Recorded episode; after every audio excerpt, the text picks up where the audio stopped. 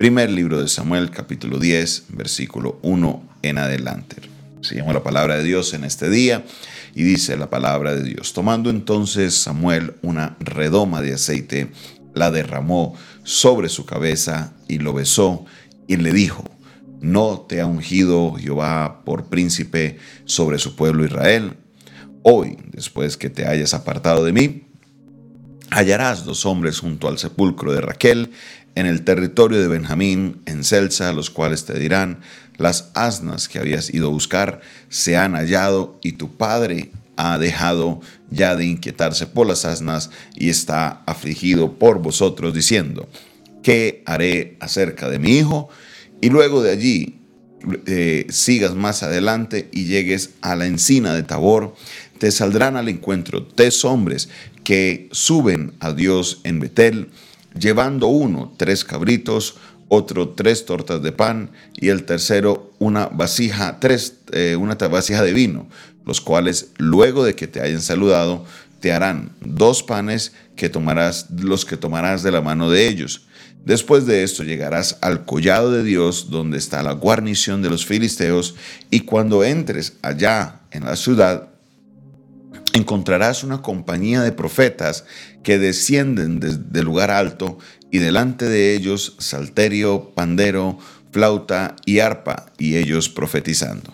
Entonces el Espíritu de Jehová vendrá sobre ti con poder y profetizará sobre ellos y serás mudado en otro hombre.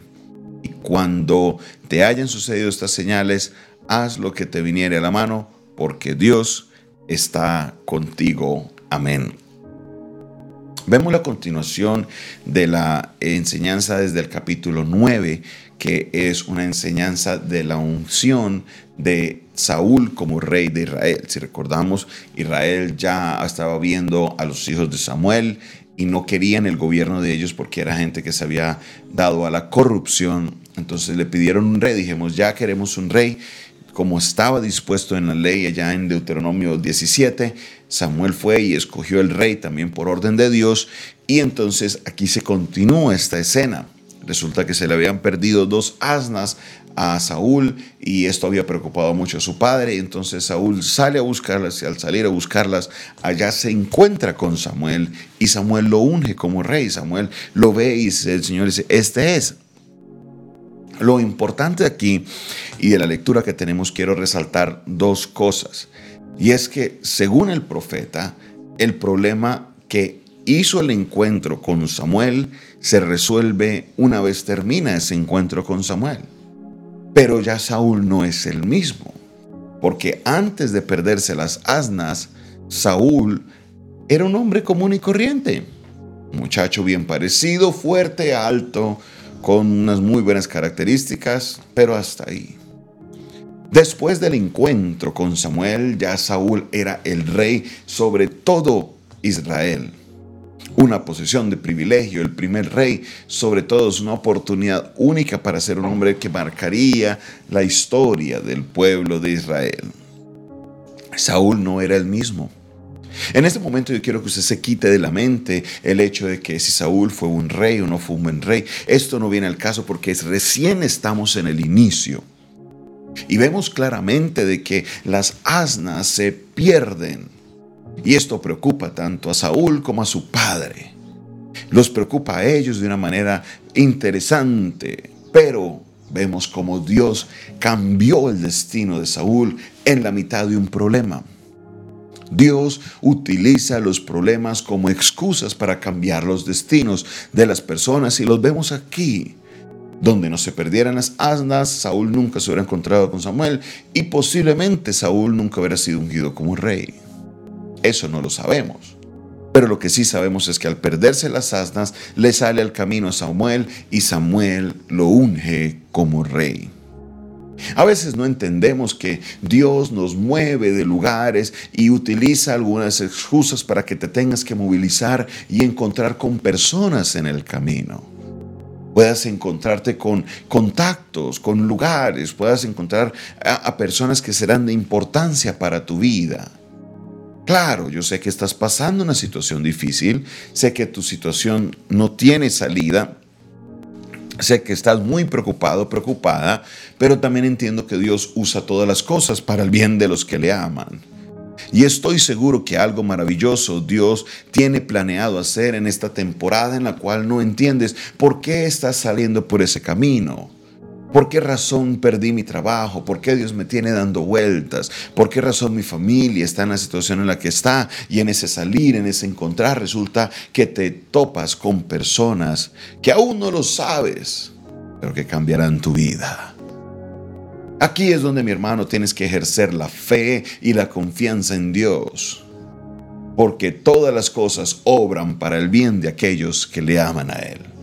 Aquí vemos esta excusa clara. Estas asnas se pierden y Samuel le dice, tranquilo que cuando vayas de camino de regreso a tu padre, allá vas a encontrar las asnas, no te preocupes. Tu padre al contrario estará preocupado por ti porque dice, ¿qué será de mi hijo?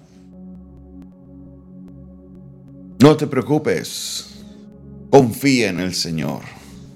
Si Dios ha permitido que te saquen de ese lugar, que te muevan de ese lugar, que tu camino sea cambiado, que tu destino sea forjado, que algo que tú está fuera de tu control se da, créeme que algo poderoso va a ser Dios en tu vida y tu destino será transformado.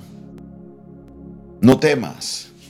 Camina el camino. Sí, no ha habido respuesta. Sí, pareciera que han sido años donde las cosas no se han dado, pero sí, también conozco a un Dios de los imposibles que quiere cambiar tu destino.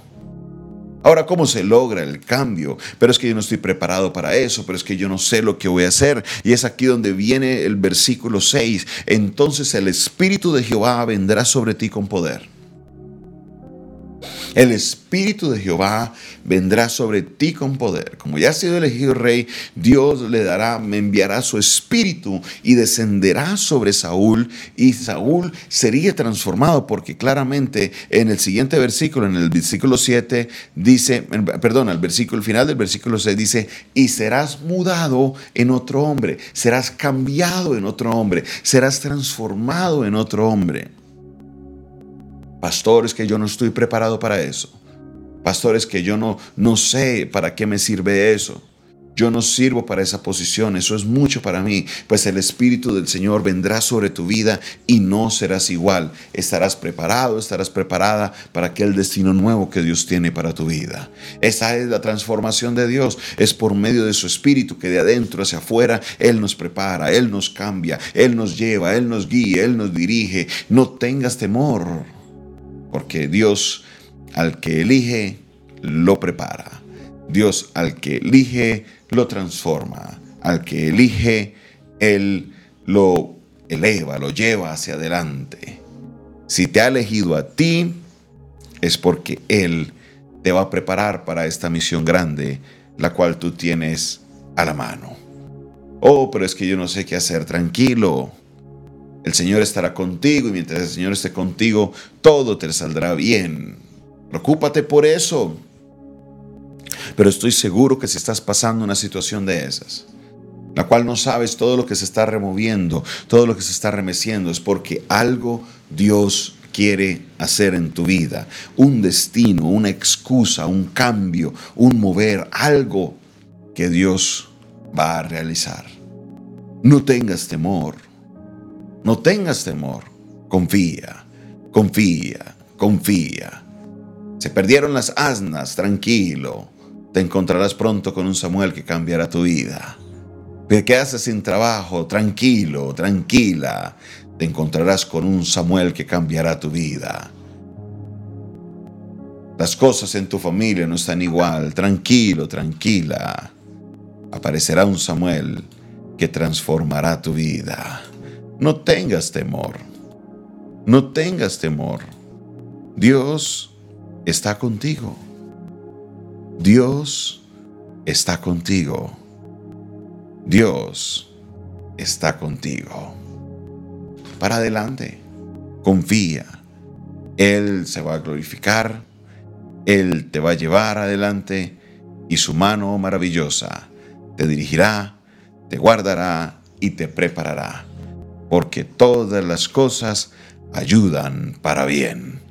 Todas las cosas ayudan para bien. Vamos, colóquelo ahí en el chat, dígalo en su casa, porque todas las cosas ayudan para bien. ¿Qué está por hacer el Señor en tu vida? Exactamente no lo sé. Pero si miras atrás estoy seguro que tienes una historia similar. Que de no haber pasado un problema no conociste a alguien que hoy en día es una persona muy importante para ti. Que de no haber pasado una situación no hubieras enfrentado, no hubieras visto la mano de Dios, cómo se glorificó y hoy estás en una mejor condición a raíz de aquello que pasó. ¿Qué es lo que está pasando? No sé.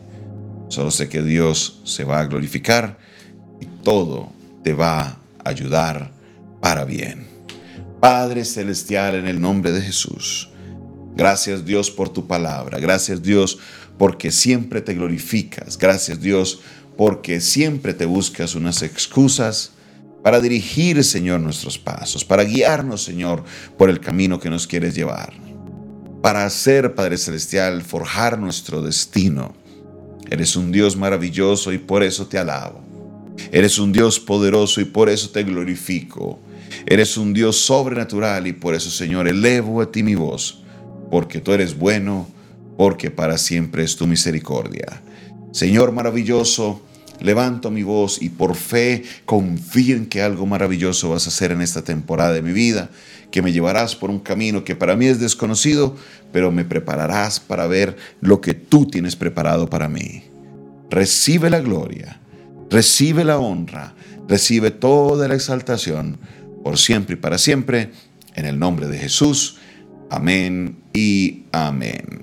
Esta fue una producción del Departamento de Comunicaciones del Centro de Fe y Esperanza, la Iglesia de los Altares, un consejo oportuno en un momento de crisis. Se despide usted su pastor amigo Jonathan Castañeda, quien les invita para que ustedes se comuniquen con nosotros al 316-617-7888. Yo quiero orar por ti, yo quiero eh, eh, conocer, quiero que me escribas y estaremos enseñándote, mostrándote un poco más de nuestro ministerio. Dios te bendiga, Dios te guarde, que tengas un tiempo maravilloso en la presencia del Señor.